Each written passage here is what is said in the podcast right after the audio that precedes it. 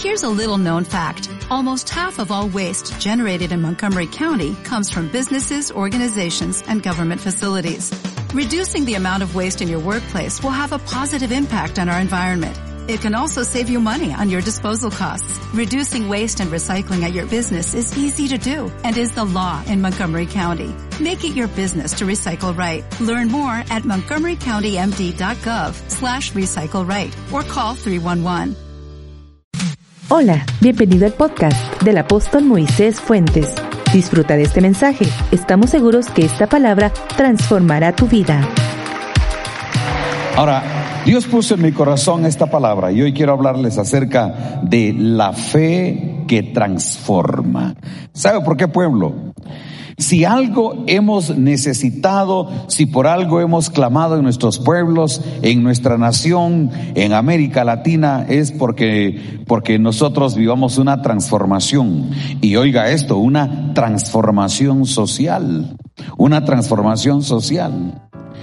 La transformación social no necesariamente solo es desde el punto de vista económico, desde el punto de vista económico sino que tiene que ser una transformación integral, una transformación integral. Y pueblo, déjenme decirles con todo el corazón acá, no será posible una transformación de nuestro continente, no será posible una transformación de nuestra vida, no será posible una transformación a menos que nosotros echemos mano de nuestro Señor Jesucristo, a menos que nosotros echemos mano del reino de Dios. ¿Por qué? Porque la transformación social por la que tanto clamamos en América Latina solo se encuentra en Jesús y solo se encuentra en el reino de Dios. Es difícil lograrlo de otra manera, solamente en Cristo Jesús. Y cuando nosotros echamos mano de Cristo y del reino de Dios, entonces quiero que oiga, la transformación social viene, pero a ver, diga conmigo en voz alta y fuerte, pueblo, iglesia, no hay transformación social.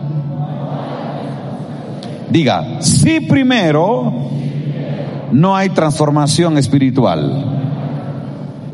A ver, diga conmigo fuerte, diga, la transformación social es posible si primero hay transformación espiritual. Concluyamos esto diciendo, diga conmigo en voz alta y fuerte, la transformación espiritual viene a través de Jesucristo. Diga, y por medio de él se consigue la transformación social. Ahora, pueblo, déjenme decirles, hay esperanza para Guatemala, hay esperanza para nuestra región, hay esperanza para las naciones, hay esperanza para América Latina. Sí puede haber transformación social, pero esa transformación social empieza con nuestro Señor Jesucristo. Todos los que creen esto, denle la gloria a Dios, alaben su nombre. No puede haber transformación si no estamos en nuestro Señor Jesucristo. Ahora, yo quiero que aprendamos tres enseñanzas importantes en relación a esa transformación y lo primero que quiero decirles, amados, es que los creyentes de fe no hacen diferencias sociales. Estamos hablando de una situación social y yo quiero por favor que comprendamos esto y que consideremos esto. Los creyentes de fe no hacen diferencias sociales. Voy a decirles algo aquí, pueblo amado. Mire, las diferencias sociales, las diferencias raciales o la indiferencia entre diferentes grupos, desafortunadamente, lamentablemente, es un problema antiguo. La carta de Santiago, el libro de Santiago. Santiago no escribió ayer, Santiago no escribió hace dos semanas, Santiago escribió hace dos mil años, hace dos mil años se escribió el libro de Santiago. Pero yo quiero utilizar hoy este libro de Santiago para dejar esta primera enseñanza en nuestros corazones. No a las diferencias sociales. Pero yo no lo estoy viendo desde el punto de vista social o económico, lo estoy viendo desde el punto de vista espiritual. Mire lo que dice Santiago, capítulo número 2 y versículo número 1. Esto es lo que dice la Biblia. Hermanos míos, que vuestra fe en nuestro glorioso Señor Jesucristo sea sin acepción de personas, sea sin acepción de personas. Quiero que oigan esto. Voy a tomar unos minutos para hacer esta reflexión, pueblo amado. Mire, la verdad es que uno de los problemas terribles que vivimos, que vivimos y que vive el mundo entero es el racismo, las diferencias sociales, las diferencias entre unos y otros. Discriminación entre blancos y negros, negros, negros y blancos. Discriminación en razas, las diferentes razas que hay en el mundo.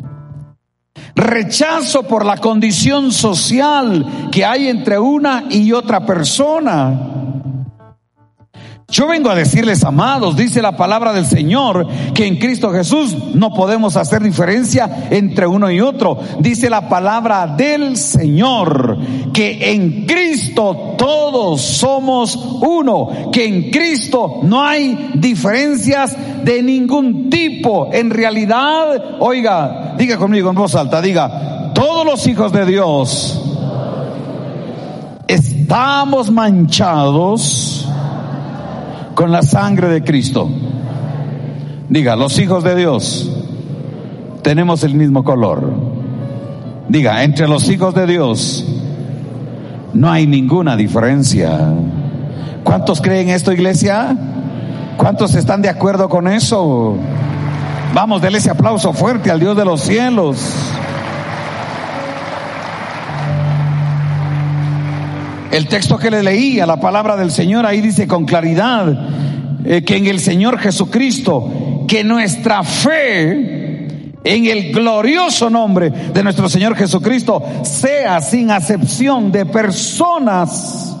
Ahora, déjeme decirle esto, amado, porque eh, mire, quiero, Dios pone en mi corazón esto. Aquí la palabra fe en este momento está hablando de nuestra nueva cultura, porque también eso es fe está hablando de nuestros nuevos principios, está hablando de la nueva vida que tenemos. La palabra fe está describiendo nuestra creencia en el Dios de los cielos. Y oiga, en este caso, esta cultura, este principio, está hablando del reino de Dios. En el reino de Dios no hay acepción de personas porque todos tenemos al mismo Padre como nuestro Padre. Todos somos lavados con la misma sangre, la sangre de Cristo. De tal manera entre nosotros no hay acepción de personas.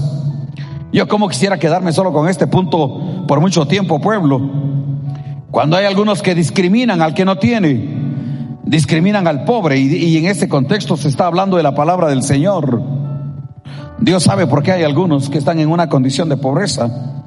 Y Dios sabe por qué algunos los ha bendecido con abundancia. Yo doy gracias al Señor por eso. Pero miren, amados, lo bonito acá es que estamos sentados en la misma, en la misma fila, en el mismo grupo de personas sin ninguna clase de distinción, sin ninguna clase de distinción. Yo podría en este momento preguntar cuántos aquí tienen alguna posición reconocida, económica, alguna posición social reconocida, cuántos por alguna razón están en una condición crítica, a lo mejor de pobreza, a lo mejor eh, de enfermedad, a lo mejor hay algunos que son de la ciudad, hay algunos que son del área rural, algunos otros son de una raza y, otros y otros de otra raza, pero pueblo, la Biblia dice que entre los hijos de Dios no hay ninguna clase de diferencia social.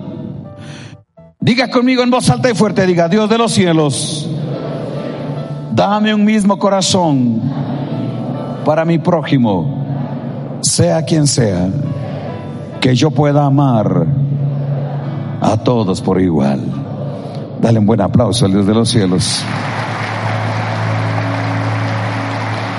Una segunda cosa que vamos a aprender, iglesia, Hacer diferencias sociales. Oiga esto, para aquellos que todavía tienen en su corazón eso de discriminar. Hacer diferencias sociales es ser juez o juzgar al prójimo. Y voy a decirles algo acá. El Dios de los cielos jamás nos mandó a ser jueces de los demás. Nadie tiene que juzgar a nadie. Ni por ser pobre ni por ser rico. Si está bien o está mal, tú no eres juez de nadie. Algunos creen, oiga esto, los que tienen recursos económicos no tienen por qué estar juzgando al pobre. Pero voy a decírtelo de otra manera. Pero los pobres no tienen que estar juzgando a los ricos. Porque algunos solo ven del otro lado. Ah, no, que al pobre, no, que al pobre. Sí, pero muchos pobres son más juzgones que los ricos y empiezas a emitir juicios y empiezas a emitir criterios por la condición social del otro. Ni el rico tiene que estar juzgando al pobre, ni el pobre es el juez del rico. La Biblia no nos manda a juzgar a nadie. La Biblia dice, no juzguéis, no os juzguéis los unos a los otros. Oiga, mi hermano amado, se lo voy a decir de esta manera. Creyentes en el Señor, gente cambiada y transformada yo no soy nadie para juzgarlos a ustedes. Pero ustedes no son nadie para juzgarme a mí. Tú eres nadie para juzgar a tu hermano. Pero tú no tienes derecho de juzgar a nadie. La Biblia dice que nosotros no somos jueces de nadie. El único que nos juzga es el Dios de los cielos. Nadie de nosotros tiene solvencia de juzgar a nadie. Cuando empezamos a ser los jueces de los demás por su condición, por su apariencia, por su raza, por su cultura, por su descendencia, que de dónde viene, que de dónde es, por su manera de ser, por sus características, por sus particularidades, aún por su pecado. Nosotros no somos jueces de nadie, pueblo, no somos jueces de nadie menos por la condición social de color, de raza, posición, posición social o situación económica. Así lo dice la Biblia, Santiago capítulo número 2 y versículo número 2. Vean lo que dice la palabra del Dios de los cielos. Santiago capítulo 2 y versículo 2. Porque si en vuestra congregación entra un hombre con anillo de oro y con ropa espléndida, y también entra un pobre con vestido andrajoso y miráis con agrado al que trae la ropa espléndida y le decís, siéntate tú aquí en un buen lugar. Y decís al pobre, estate tú allí en pie o siéntate en el suelo aquí, abajo en mi estrado ¿No hacéis distinción entre vosotros mismos? Y venís a ser jueces con malos pensamientos. Qué tremendo este pasaje, ¿no es cierto, iglesia? Está diciendo una gran realidad en los, en los diferentes grupos. Hay la gente que discrimina por la apariencia, por la condición del que puede por el que no puede, del que tiene y el que no tiene. ¿Sabes, iglesia? Que una de las evidencias de que Cristo te cambió la vida, una de las pruebas de que fuiste transformado por el Señor, una de las características del Hijo de Dios, es que no rechaza a nadie por su condición social o por su situación económica, por su condición económica. Lo bonito de la iglesia es que aquí todos somos iguales. Lo bonito de la iglesia de Cristo es que aquí todos somos hermanos. Lo bonito de la iglesia es que aquí todos compartimos en la misma mesa. Lo bonito de la iglesia y de Cristo que cambió nuestra vida es que aquí nos amamos los unos a los otros sin distingo de condición económica. Quiero que oigan esto. Me encantan los niños. Yo siempre he dicho, los niños viven en el reino. Los niños disfrutan el reino. Eh, ahora lo estamos viendo nosotros con con nuestros nietecitos, pero lo hemos visto con todos los niños. Uno va en cualquier lugar Y el niño si le dan un, una paletita, el niño agarra su paletita y mm, la chupa y le da al otro que está ahí, aunque sea es un desconocido. Y solamente los padres, mire hermano, yo sé que es incómodo porque a lo mejor algunos dirán, es que es cuestión de higiene, es que es, yo lo sé, pero es que, es que el niño no sabe de higiene, el niño solo sabe de compartir. ¿Sabe por qué? Porque él está en el reino. Él comparte lo que tiene. Él puede comer algo y saca un pedacito y se lo pone en la boca a un borracho. Y entonces el papá y la mamá dicen, guácala, y aquel siente que se le va todo. Porque nosotros los adultos somos analíticos. Y ustedes ven los colegios, eh, el niño que no tiene comparte con el que tiene. Y están juntos. ¿Por qué? Porque ellos están en el reino. Ellos no discriminan. Por eso que la palabra del Señor nos pide que tengamos corazón de niños. Por eso que la palabra nos pide que pensemos como los niños para compartir con todos. Porque la palabra del Señor dice que nosotros no tenemos que ser jueces de nadie. Mire, amados, amados, si hay alguien que está enfermo, no lo juzguemos. ¿Sabe Dios por qué está enfermo? Si hay alguien que está en una condición de recursos económicos escasos, estrechos, no lo juzguemos. ¿Sabe Dios por qué está así? Y si hay alguien que está sano, gloria a Dios. ¿Sabe Dios por qué lo tiene sano? Si hay alguien que está próspero, que Dios lo bendiga. ¿Sabe Dios por qué lo prosperó? Pero nadie de nosotros está llamado a ser juez de su prójimo y sobre todo juez malicioso. Se lo voy a presentar de dos lados. Porque así juzgamos nosotros los humanos y no conviene. Nuestra fe no nos debe de dejar a eso. Hay algunos, ah, aquel solo enfermo está, de plano que está en pecado. ¿Quién eres tú para estar juzgando a tu prójimo? Este no prospera, no levanta cabeza, está en la miseria. ¿Sabe Dios por qué lo tiene pasando una larga prueba en eso?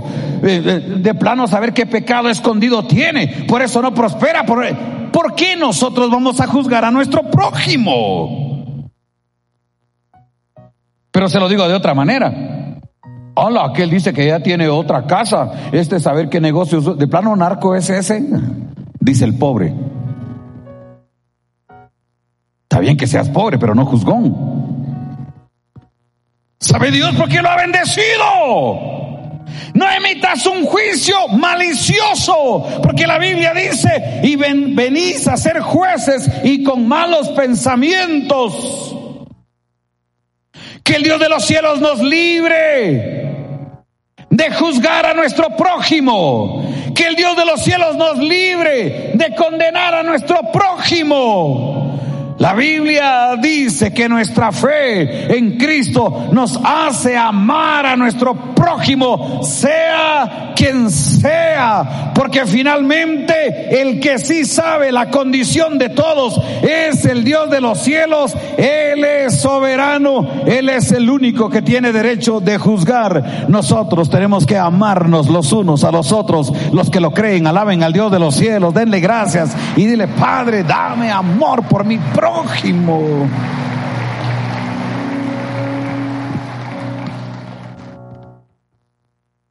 Iglesia, solo Jesús hace posible la convivencia entre diferentes grupos sociales, solamente nuestro Señor Jesucristo. Fuera de Jesús es imposible. ¿Sabes por qué pueblo? Voy, mira, voy a decir algo poderoso en un momento. Y de verdad que solo Jesús hace posible la convivencia. Cuando estaba sin Cristo era racista. Cuando estabas sin Cristo discriminabas. Cuando estabas sin Cristo menospreciabas a otros.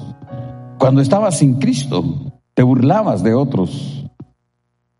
Pero ahora que estamos en Cristo, somos uno y nos amamos los unos a los otros.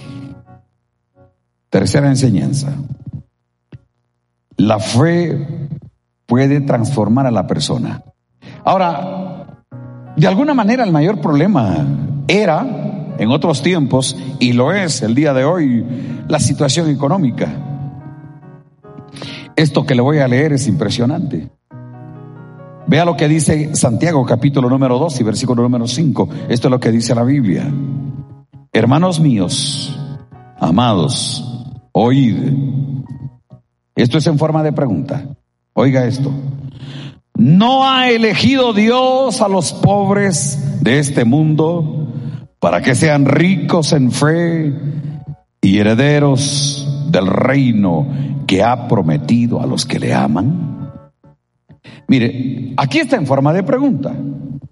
Se lo voy a decir como algo poderoso que logra el Evangelio, el Evangelio del reino, el Evangelio transformador, la fe que transforma. Se lo voy a decir ya no en forma de pregunta, quiero que escuchen esta que es una verdad.